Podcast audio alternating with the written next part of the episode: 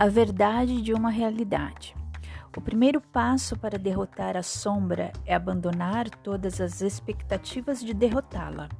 O lado obscuro da natureza humana viceja na guerra, na dificuldade e no conflito. Assim que falar em vencer, já perdeu. Você foi arrastado para a dualidade do bem e do mal. Quando isso acontece, nada pode acabar com a dualidade. De uma vez por todas, o bem não tem poder para derrotar seu oponente. Sei que isso é difícil de aceitar. Na verdade, de, na vida de todos nós, há ações passadas das quais nos envergonhamos e impulsos presentes contra os quais lutamos. Ao redor existem atos indescritíveis de violência. As guerras e os crimes devastam sociedades inteiras. As pessoas rezam desesperadamente a um poder superior que possa restaurar a luz onde a escuridão prevalece. Há muito tempo, os realistas resistiram, desistiram de ver o lado bom da natureza humana superando o lado mal. A vida de Sigmund Freud, um dos pensadores mais realistas a confrontarem a psique, chegou ao fim enquanto a violência do nazismo devorava a Europa. Ele havia concluído que a civilização existe a um custo trágico. Precisamos reprimir nossos instintos selvagens e atávicos de modo a mantê-los em xeque. Porém, apesar de nossos melhores esforços, haverá muitas derrotas.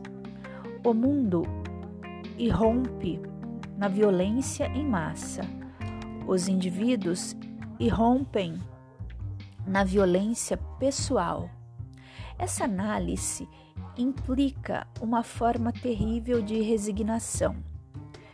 Meu eu bom não tem nenhuma chance de viver uma vida pacífica, afetuosa e organizada, a menos que meu eu mal seja preso na escuridão, enjaulado em confinamento solitário. Os realistas admitirão que a repressão em si é maligna se você tentar sufocar seus sentimentos de raiva, medo, insegurança, inveja e sexualidade, a sombra ganha mais energia para seu próprio uso. E esse uso é implacável. Quando o lado sombrio se volta contra você, começa o massacre. Na semana passada, recebi uma ligação de uma mulher desesperada em busca de abrigo e segurança. Seu marido era um alcoólatra crônico. Eles vinham lidando com o problema havia anos. Depois de períodos de sobriedade, ele tinha recaídas e abandonava o trabalho e a família, o que o deixava exausto e envergonhado quando as crises passavam. Recentemente, ele havia desaparecido por uma semana e, ao voltar, todo o seu remorso foi recebido por ouvidos surdos. A esposa queria se separar. Ele reagiu com violência, agrediu-a, algo que ela mencionou nunca ter acontecido antes. Agora, além de toda frustração e lágrimas, ela temia por sua segurança. De imediato, tudo o que pude fazer foi, foi dar o melhor conselho quanto a abrigos e grupos de apoio à mulher. Mas quando desliguei o telefone, sentindo o resíduo das emoções dela, pensei no caso com mais calma. Os dependentes que recaem transformam-se em uma apresentação padrão do panorama psicológico mas o que de fato eles representam? Acho que são um exemplo extremo de uma situação comum, um self dividido. Para os dependentes, a separação entre eu bom e eu mal não pode ser resolvida. Normalmente, a tática para lidar com o lado sombrio de alguém é relativamente fácil.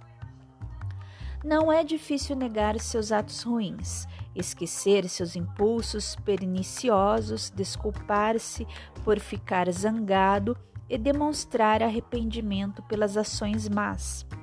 Dependentes não sossegam com, com preceitos fáceis. Seus impulsos mais sombrios já os preocupam sem as repressões normais. Até mesmo o acesso ao simples prazer é negado. Os demônios internos minam e estragam o prazer. Debocham da felicidade. Os demônios repetidamente lembram os dependentes de sua fraqueza e maldade.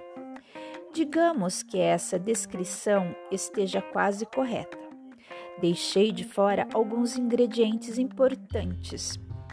O hábito tem um papel significativo na dependência, assim como as mudanças físicas que ocorrem no cérebro.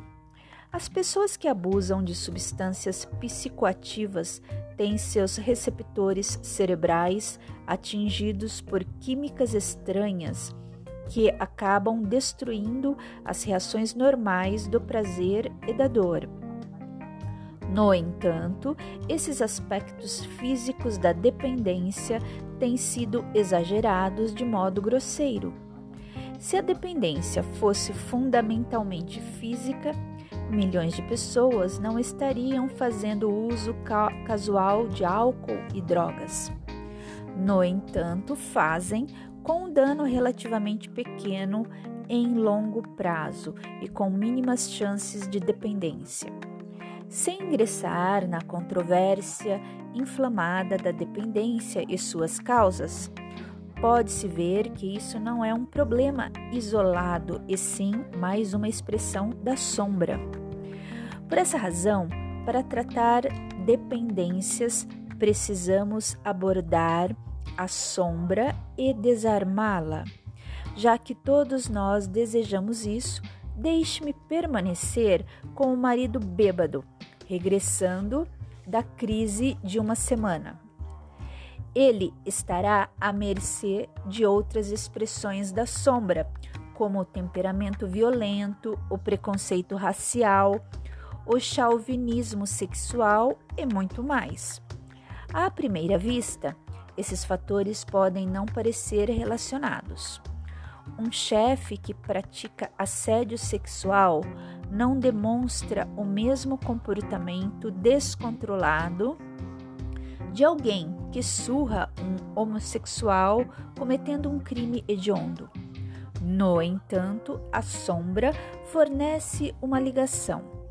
Sempre que qualquer aspecto do self for separado, rotulado como mal, ilícito, vergonhoso, culposo ou errado, a sombra ganha poder. Não importa se o lado sombrio da natureza humana se expressa de forma violenta ou branda socialmente tolerada. O fator essencial é que uma parte do self foi separada. Depois de separado, o fragmento ruim perde contato com a essência do self. A parte que consideramos boa por conta de sua aparente ausência de violência, raiva e medo. Esse é o self adulto, o ego que se adaptou tão bem ao mundo e às outras pessoas. O marido bêbado tem um self bom, é claro. Ele poderia ter um self muito mais agradável e aceitável que o normal Quanto mais você reprime o seu lado obscuro, mais fácil será construir uma personalidade resplandecente de bondade e luz. Ressalte-se a surpresa repetida de vizinhos que dizem às equipes de TV, depois de um grande tiroteio ou outro crime hediondo, que o agressor parecia um homem tão bom. Só em falar com a esposa perturbada, soube que seu marido tivera passagens em clínicas de reabilitação. Às vezes, o tratamento funcionava por um tempo, mas até durante seus períodos de sobriedade, o homem ficava infeliz. Ele estava constantemente de guarda, com receio de ter uma nova recaída. No entanto, por mais que lutasse contra a possibilidade, era inevitável. Mesmo durante um tempo de vitória temporária, a sombra só precisava esperar para ver. Uma vez, quando seu marido estava em uma das crises de delirium tremens, os suores noturnos e delírios se tornaram insuportáveis. A esposa correu até um médico implorando por algum remédio que pudesse mitigar os sintomas. Mas ela deparou com um médico realista obstinado e ele se recusou. Deixe-o chegar ao fundo do poço, disse ele. Essa é sua única esperança verdadeira. Fora isso, você não vai ajudá-lo, tornando as coisas menos dolorosas. Você e eu podemos pensar que esse seja um conselho insensível, mas o fenômeno de chegar ao fundo do poço é bem conhecido nos círculos da dependência. Ele pode representar um risco terrível, pois quando a sombra arquiteta seu blefe, ela, ela recorre ao extremo da autodestruição. Não há limite prático na extensão de sofrimento que o inconsciente pode criar, e todos nós somos frágeis. Os dependentes, ou qualquer um que esteja nas garras da energia da sombra, estão presos em uma névoa de ilusão. Dentro dessa névoa não existe nada além de fissura e o terror de não conseguir satisfazê-la. Quando a perigosa jornada de chegar ao fundo do poço funciona, essa névoa se dissipa. O dependente começa a ter pensamentos verdadeiramente realistas. Sou mais que minha dependência, não quero perder tudo. O medo pode ser superado. Já é hora que isso acabe. Em tais momentos de clareza, o self se compõe enxerga a si, a si mesmo sem antolhos. Você só tem um self, é o seu eu real. Ele está além do bem e do mal. A sombra perde o poder quando a consciência para de se dividir, quando você já não está mais dividido. Não há nada para ver além de um self em todas as direções. Não há comportamento, não há compartimentos ocultos, calabouços, celas de tortura ou rochas limosas onde se esconder. A consciência vê a si mesma. Essa é a função mais básica e, ao descobri-la, veremos que dessa simples função pode nascer um novo self, talvez um novo mundo.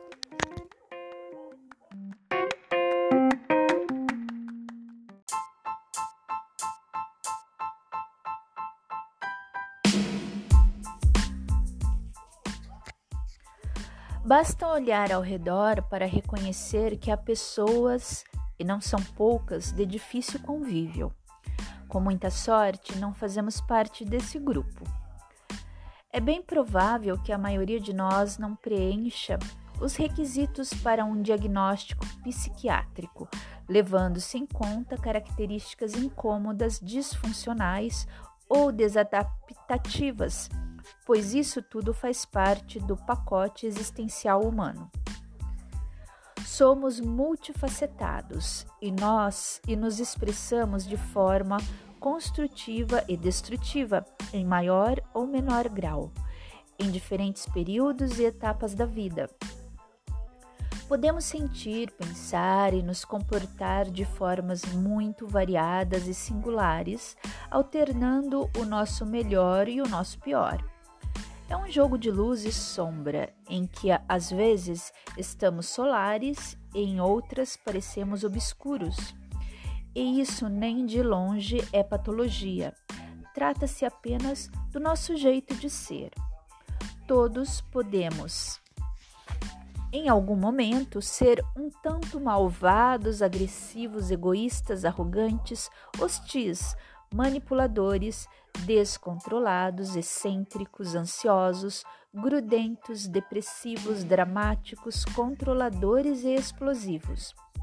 O problema é que algumas pessoas são sempre assim, exageradas demais, desconfiadas demais, tímidas demais, egocêntricas demais. Quem convive com elas tem uma sensação permanente de abuso, invasão e insuficiência. Numa linguagem mais popular, parece que nossa energia está sendo sugada. O indivíduo morde e assopra e deixa os outros pisando em ovos, com uma incômoda impressão de impotência. Suas relações são marcadas pela exigência de um padrão que dificulta a ação de quem está ao redor. A vida gira em torno desse sequestrador de emoções alheias.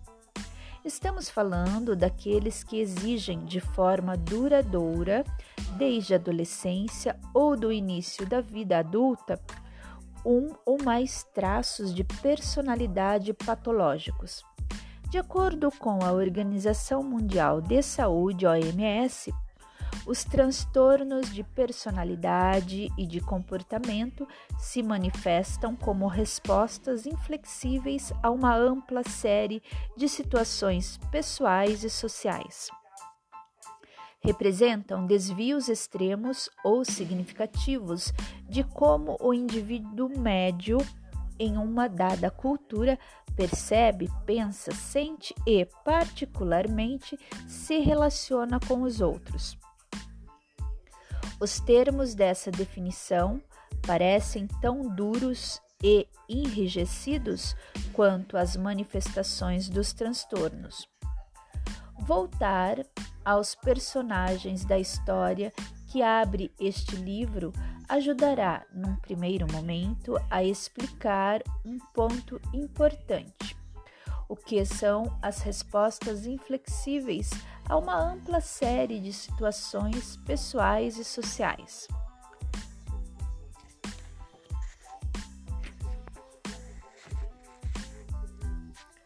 A CID-10 enumera oito transtornos específicos de personalidade. São eles paranoide, esquizoide, antissocial, emocionalmente instável, subdividido em tipo impulsivo e borderline, histriônico, anancástico ou obsessivo compulsivo, ansioso ou evitativo e dependente. Já o DSM-5 lista 10 categorias específicas reunidas em três grupos. O grupo A congrega paranoides, esquizoides e esquizotípicos. É o chamado grupo dos excêntricos esquisitos. No grupo B estão os antissociais, borderlines, histriônicos e narcisísticos, considerados os dramáticos emocionais volúveis. Por fim, o grupo C contempla os evitativos, dependentes e obsessivo-compulsivos, ou seja, os ansio ansiosos temerosos. O fato é que, há décadas, as classificações psiquiátricas que definem os transtornos de personalidade vêm mudando. Existe muita controvérsia tanto sobre os métodos de avaliação quanto se a categoria transtornos de personalidade deveria ser um diagnóstico psiquiátrico. O desafio ético é imenso no que concerne a diferenciação entre uma característica de personalidade normal e uma característica patológica. No momento, as evidências da experiência clínica e das pesquisas favorecem a concepção chamada dimensional. Todas as pessoas podem apresentar maior ou menor grau dos traços de personalidade, sendo que na população geral haveria uma distribuição em contínuo ou gradações dessas características.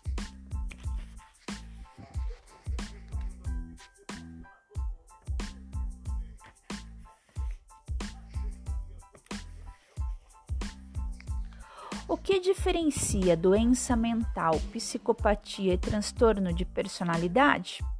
A partir da década de 90, a OMS e a Associação Americana de Psiquiatria adotaram a expressão transtorno mental no lugar de doença mental. Na definição da OMS, transtorno mental seria a existência de um conjunto de sintomas clinicamente identificáveis ou comportamento associado, na maioria dos casos, a sofrimento e a interferência nas funções pessoais. Ainda com base na OMS, a depressão e os transtornos de ansiedade distúrbio do pânico e de ansiedade generalizado são os problemas psiquiátricos mais comuns. O transtorno bipolar e a esquizofrenia também são doenças psiquiátricas que podem interferir gravemente no funcionamento do indivíduo. Esses transtornos mentais afetam as pessoas que apresentam sintomas específicos em determinadas fases da vida, sendo frequentemente controlados com remédios e ou terapia. A depressão tem como principal característica um sentimento constante e profundo de tristeza, desproporcional à circunstância que causa aquela dor. O distúrbio de ansiedade generalizado se reflete em nervosismo e preocupação intensos.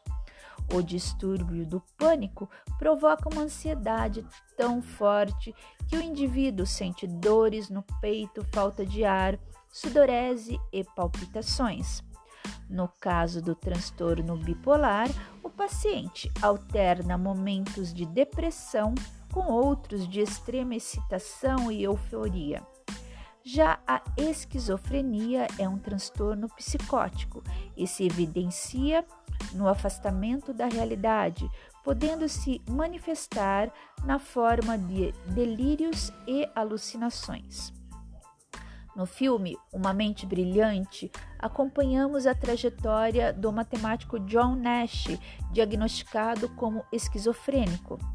A doença começou a se manifestar quando ele dava aulas em Massachusetts, no MNT.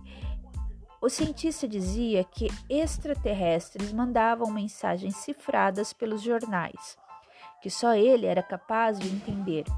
Auto, auto proclamou-se imperador da Antártica escrevia cartas a autoridades com teorias conspiratórias. Numa cena do filme Nash, vê números girando ao redor de sua cabeça. Acaba internado e durante 10 anos entra e sai de hospitais psiquiátricos, onde é tratado com eletrochoques e remédios antipsicóticos. Aos poucos, com o amparo da família e dos amigos, consegue estabilizar os sintomas. Depois disso, teve seu trabalho reconhecido ao ser premiado com o Nobel da Economia. No filme O Lado Bom da Vida, baseado no livro homônimo, mostra a dificuldade que um professor com transtorno bipolar tem ao voltar ao convívio social Pet Solatano passou oito meses internado após espancar violentamente o amante da mulher. Por ordem judicial, ele precisa se consultar com um terapeuta que não consegue convencê-lo da importância do tratamento com remédios. Essa é uma característica comum aos pacientes que acreditam estar curados e rejeitam a medicação. Um estresse emocional leva o personagem a entrar novamente em crise de agitação e euforia, repetindo o comportamento que, no momento extremado, o levara à cadeia. Os transtornos de personalidade, por sua vez, são perturbações mentais caracterizadas por uma alteração no desenvolvimento da personalidade, decorrente de falhas na estruturação do caráter, como vimos no capítulo anterior. O indivíduo apresenta um padrão comportamental rígido e repetitivo desde o fim da adolescência ou início da vida adulta, que acarreta dificuldade nos relacionamentos pessoais em uma ou mais áreas de sua vida. Não há perda do juízo da realidade, como nas psicoses, nem alternância de fases com ou sem sintomas, como nos casos de ansiedade e depressão. A resposta à medicação é precária, uma vez que a anormalidade não se expressa em sintomas, e sim numa organização patológica da personalidade. Um exemplo é Darth Vader, o vilão intergaláctico da guerra, de Guerra nas Estrelas.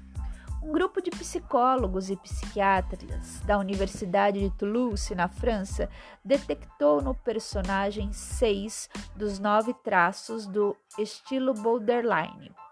Para quem não conhece a saga, Anakin Skywalker é um jovem que se prepara para tornar-se um cavaleiro Jedi, ou seja, um guerreiro do bem. Desde cedo, ele demonstra raiva e impulsividade, por vezes incontroláveis, além de oscilar entre a idolatria e o ódio de seus mentor, a seus mentores. Quando adulto, assume a identidade de Darth Vader e se torna a face do mal. Independentemente do lado que escolhe, ele está sempre sofrendo com o sentimento crônico de vazio, não consegue estabelecer uma relação com a mulher que ama, não tem amigos, seu jeito instável afasta todo mundo e, solitário, acaba pondo fim à própria vida. Ideias suicidas, muitas vezes levadas a termo, também fazem parte do conjunto de características das pessoas com o tipo borderline. Em nenhum momento, Vader perde o contato com a realidade. Ele tem consciência de seus atos e, com frequência, se martiriza por não conseguir controlar os acessos de raiva revela um medo inexplicável de ser abandonado e, por causa desse sentimento, torna-se capaz de maldades incalculáveis. Numa frase, seu mentor, Mestre Yoda, resume bem o que se passa na mente de um indivíduo com essa natureza. O medo é o caminho para o lado negro. O medo leva à raiva, a raiva leva ao ódio e o ódio leva ao sofrimento. O sofrimento também está presente na trajetória de Zillig, personagem criado por Woody Allen no filme homônimo, com traços típicos do, dos TPs evitativo e dependente, Zillig vive à sombra de qualquer pessoa a quem queira agradar e por quem gostaria de ser de se sentir amado. Quando se encanta por alguém, ele assume o jeito de ser daquele indivíduo ou daquele grupo. Tal é a sua necessidade de se sentir incluído. Na cena inicial do filme, o personagem está numa festa. Enquanto circula em meio aos convidados, age e fala de maneira snob. Ao entrar na cozinha, assume a postura e o vocabulário de alguém menos refinado. Uma psiquiatra tenta ajudá-lo, mas a habilidade camaleônica torna Zillig uma celebridade. E como toda pessoa que tem traço evitativo, ele não suporta os holofotes e desaparece. O fato é que, para disfarçar seu medo de rejeição e seu sentimento de inadequação, Zelig fica invisível. Veste a personalidade do outro para permanecer escondido. Esse jeito inflexível de ser, perturbado e perturbador, nos leva à definição de transtorno de personalidade. E quanto à chamada psicopatia, numa tradução livre do grego alma sofredora, tanto o DSM-5 quanto o CID-10 não a consideram uma condição médica. Apesar de muito debate, a hipótese mais aceita hoje é de que se trata de um transtorno grave de personalidade antissocial. Por muitos anos, o conceito de psicopatia caiu em desuso, à luz da psicanálise no início do século XX. Essas perturba perturbações mentais eram consideradas no espectro das neuroses. Em 1941, o psiquiatra americano Heather Cleckley em seu livro A Máscara da Sanidade, listou 16 características para psicopatia e o conceito passou a ser vinculado ao denominado transtorno antissocial de personalidade, segundo, classificação, segundo as classificações atuais.